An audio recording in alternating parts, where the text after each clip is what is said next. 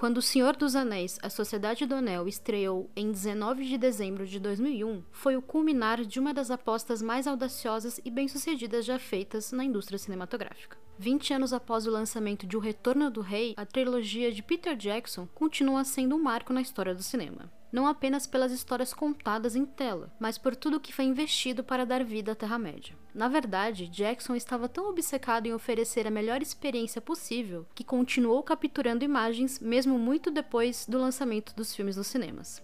Ao contrário da grande maioria das trilogias, O Senhor dos Anéis foi filmado de uma só vez, com as filmagens principais começando em outubro de 1999 e terminando apenas em dezembro de 2000. Depois, com o lançamento do primeiro filme em 2001, o enorme sucesso de público e crítica garantiu à equipe envolvida na produção que todos os esforços seriam recompensados. Isso apenas aumentou a determinação de Jackson pela perfeição e a garantia de que, décadas depois, a franquia permaneceria impecável. Eu sou Julia Gavilan e esse é o Mais Que Um Filme. Diferente de As Duas Torres, Jackson achou O Retorno do Rei o filme mais fácil de fazer da trilogia, porque continha o clímax da história. Originalmente, O Retorno do Rei era o segundo de dois filmes planejados pela Miramax, de janeiro de 1997 a agosto de 1998, com a última parte partindo da Batalha do Abismo de Helm. Depois que o projeto foi adquirido pela New Line por cerca de 12 milhões de dólares, além de uma porcentagem de 5%, Jackson e as roteiristas Fran Walsh e Philippa Boyens expandiram a história e ganharam mais liberdade criativa, embora precisassem reestruturar toda a história. Mesmo que os três filmes não correspondam exatamente aos três volumes da trilogia literária, eles representam uma adaptação em três partes. Jackson preferiu fazer uma abordagem mais cronológica da história, colocando a trama de Frodo como foco principal e Aragorn como subenredo principal. Os roteiristas adaptaram eventos, cronogramas e distâncias geográficas para torná-las mais compactas ou simplificá-las para adaptação. A maioria dos eventos importantes dos livros estão incluídos. Os roteiros também criaram eventos e detalhes que não são encontrados nos livros. A versão cinematográfica de O Retorno do Rei contém cenas importantes do meio do livro As Duas Torres, como o ataque da Laracna e a subtrama do Palandir, a bola de cristal indestrutível usada por Saruman e Sauron. Jackson realinhou os eventos do filme para se ajustar à linha do tempo dos apêndices do livro, em vez de seguir a ordem entrelaçada da narrativa principal. No entanto, o enredo da segunda metade do terceiro livro é omitido e apenas uma cena do capítulo A Voz de Saruman está presente. O assassinato de Saruman por Grima, visto apenas na versão estendida, também foi modificado. No livro, Saruman ainda é visto no penúltimo capítulo, onde o condado foi devastado. Apesar do corte, Jackson manteve um vislumbre de Frodo vendo o condado em chamas no espelho de Galadriel. A base da subtrama de Elrond e Arwen, discutindo o destino da elfa, é derivada dos apêndices, mas é amplamente estendida no filme, assim como a relevância dos dois para a história. No filme, a dor pela morte de Boromir levou Denethor ao desespero, fazendo o regente desistir de qualquer esperança de derrotar Sauron antes que Gandalf chegasse a Minas Tirith. No livro, ele ordenou que os faróis fossem acesos antes da chegada do mago, enquanto no filme ele se recusa a acendê-los. A sequência em que Pippin acende os faróis foi inventada para o filme.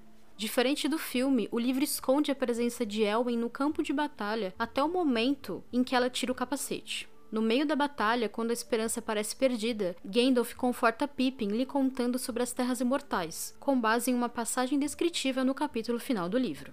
O filme também dá a Elwyn a sucessão ao trono, alterando as circunstâncias da morte de Théoden. O discurso dito pelo rei antes do início da batalha é falado por Elmer no livro, quando ele acredita que tanto o pai quanto a irmã foram mortos em combate com o rei bruxo de Angmar. A versão estendida também apresenta cenas abreviadas de Elwyn e Faramir, se aproximando no período em que ambos estão se recuperando. O objetivo era manter o foco da subtrama em Aragorn e Arwen, mostrando apenas Elwyn e Faramir dando as mãos. A queda de Gollum na lava na Montanha da Perdição foi reescrita para o filme, porque os roteiristas sentiram que simplesmente fazer o personagem escorregar e cair era anticlimático. Originalmente, um desvio ainda maior foi planejado. Frodo empurraria Gollum para a borda para matar o vilão e destruir o anel. Porém, a equipe de produção percebeu que isso faria parecer que Frodo estava assassinando Gollum, então eles fizeram os personagens lutarem pela posse do anel.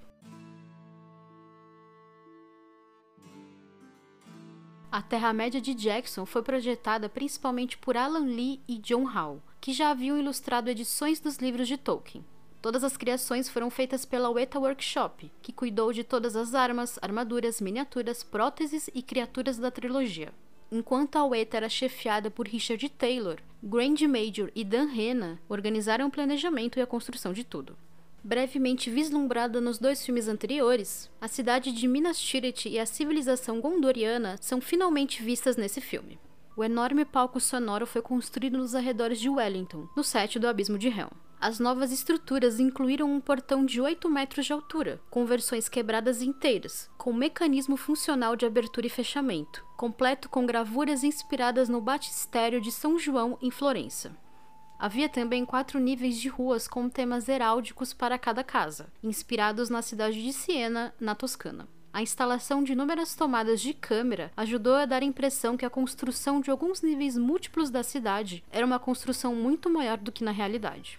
O exterior da cidadela ficava no backlot do Stone Street Studios, Usando perspectiva forçada, o cenário continha árvore branca murcha, construída em poliestireno por Brian Massey, usando galhos reais influenciada pelas antigas e retorcidas oliveiras libanesas. Já o interior da Torre Branca ficava em uma antiga fábrica de três andares em Wellington, com cores influenciadas pela Capela Palatina, uma capela medieval situada na Alemanha. No salão da torre, o trono foi esculpido em pedra, e as estruturas dos reis anteriores foram feitos de poliestireno. A armadura gondoriana foi projetada para representar uma evolução dos Númenóreanos do prólogo do filme, com o tema simplificado de aves marinhas. Armaduras italianas e alemãs do século XVI serviram de inspiração, enquanto os civis usam prata e preto, conforme desenhado por Nagila Dixon, dando continuidade a uma aparência medieval da bacia do Mediterrâneo. Minas Morgul, a escadaria e a torre de Siritiangol, bem como a toca de Laracna para onde Gollum planeja levar Sam e Frodo à morte, foram projetadas por Hal, com a estrada Morgul usando perspectiva forçada em uma miniatura em tela azul. O projeto de Hal para Minas Morgul foi inspirado na experiência de ter um dente do siso arrancado, com o rastro da antiga cidade de Gondor misturado com os projetos distorcidos dos orcs. City Go foi baseado no design de Tolkien, mas quando Taylor o considerou chato, ele foi redesenhado com mais ângulos de inclinação. A enorme aranha Laracna foi projetada em 1999, com um corpo baseado em uma Porrotelle antipodiana, uma espécie de aranha migalomorfa que habita grande parte da Nova Zelândia. A cabeça foi selecionada pelos filhos de Jackson a partir de muitas esculturas criadas pela equipe do filme. O covil de Laracna foi inspirado em arenito e esculpido a partir do conjunto existente de cavernas de Isengard. Curiosamente, o cineasta tem aracnofobia, mas diz que se divertiu planejando a sequência. A cidade subterrânea onde Aragorn, Legolas e Gimli entram para convencer o exército de mortos foi influenciada por Petra, com os próprios soldados tendo uma influência celta, bem como linhas de simetria para refletir o estado mórbido dos homens.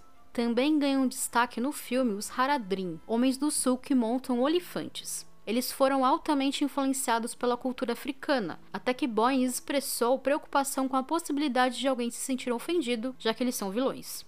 No fim, os personagens foram influenciados por Kiribati, país soberano composto por 33 ilhas, com atóis e recifes espalhados por uma vasta área ao centro do Oceano Pacífico.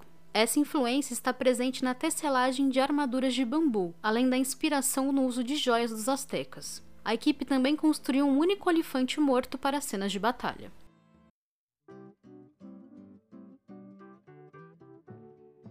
Diferente dos dois filmes anteriores, O Retorno do Rei contém mais efeitos visuais, com 1489 tomadas, quase três vezes o número do primeiro filme e quase o dobro do segundo. O trabalho foi supervisionado por Jim Riegel, que trabalhou na trilogia inteira. Os efeitos visuais foram usados para compor várias paisagens da Nova Zelândia, além de ajudarem a planejar a enorme batalha presente no filme. Para essa batalha, eles gravaram 450 movimentos para cavalos digitais e também tiveram que lidar com adições posteriores, como refazer em dois dias a cena da queda do elefante em Telden. Originalmente, a cena levaria seis meses para ser feita, a escultura da cabeça da Laracna foi digitalizada por uma empresa canadense que conseguiu captar os detalhes com mais precisão.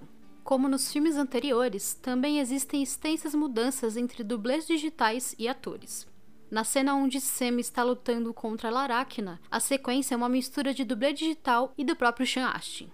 A luta de Legolas com o Olifante também contou com digitalização e movimentos do ator. Já a sequência que Gollum recupera um anel e cai na lava foi totalmente animada. Por outro lado, o Rei dos Mortos é interpretado por um ator com próteses, mas a equipe criou uma versão digital para quando a cabeça do personagem se torna uma caveira. Apesar do uso extenso de efeitos visuais, o último filme também tem muitos efeitos práticos. Algumas tochas acedas foram refletidas em uma placa de vidro e próximo da câmera no momento em que o cavalo de Gandalf chuta Denethor para a pira. Devido à exigência de Jackson em criar uma representação física da Terra-média, inúmeras miniaturas foram construídas, em pequena e grande escala. A cena da cidade dos mortos em colapso, na versão estendida, contou com 8 mil crânios pequenos, totalizando um único metro cúbico. A busca de Jackson pela perfeição também gerou inúmeras refilmagens, além de novas cenas introduzidas na versão estendida. Enquanto as duas torres estavam em fase de pós-produção, o cineasta filmou cenas de Boromir que davam corpo ao personagem com uma longa sequência de flashback. A equipe até criou novos figurinos para os orcs e o Rei Bruxo de Angmar, na sequência da morte do personagem. Isso fez com que eles voltassem e refilmassem várias cenas com os novos figurinos. Como não havia tempo suficiente para implementar essa sequência no segundo filme, elas foram utilizadas em O Retorno do Rei. Quando As Duas Torres chegou aos cinemas, já havia passado dois anos desde que a produção completa foi concluída, mas o cineasta não estava satisfeito com o último filme. O beijo de Aragorn e Arwen durante a coroação foi refilmado para o lançamento nos cinemas, e as cenas na Montanha da Perdição foram filmadas em qualquer local que pudesse encontrar, incluindo a própria casa de Jackson. Mesmo após o lançamento de O Retorno do Rei nos cinemas em dezembro de 2003, as filmagens continuaram. Em fevereiro de 2004, a parte final da trilogia ganhou 11 Oscars, empatando com Ben-Hur e Titanic como o filme mais premiado da história da premiação. Entretanto, logo depois disso, Jackson filmou uma sequência para as edições estendidas, por sentir que a sequência de Aragorn encontrando o exército dos mortos não era detalhada como ele gostaria. Então, alguns meses depois da estreia de O Retorno do Rei, cenas de crânios e paredes de túneis foram filmadas para serem incluídas na jornada de Aragorn. A situação peculiar não passou despercebida por Jackson, que brincou no DVD dos bastidores que era bom ganhar um Oscar antes mesmo de terminar um filme. A adaptação cinematográfica de O Senhor dos Anéis sempre resistirá ao teste do tempo, especialmente pelas fantásticas histórias dos bastidores. Do início ao fim, fica claro que a trilogia foi um trabalho de amor dos envolvidos, visando entregar a melhor adaptação que um trabalho do Tolkien poderia ter. No total, os filmes arrecadariam 2,9 bilhões de dólares, nada mal para uma trilogia que quase não foi feita. Eu sou Julia Gavilã e esse é o Mais Que Um Filme. Me siga nas redes sociais para acompanhar o que eu faço por aí e bater um papo comigo. Também siga o feed do podcast para não perder nada e conheça o Catarse do Mais Que Um Filme. Ou me pague um café via Pix. Até a próxima!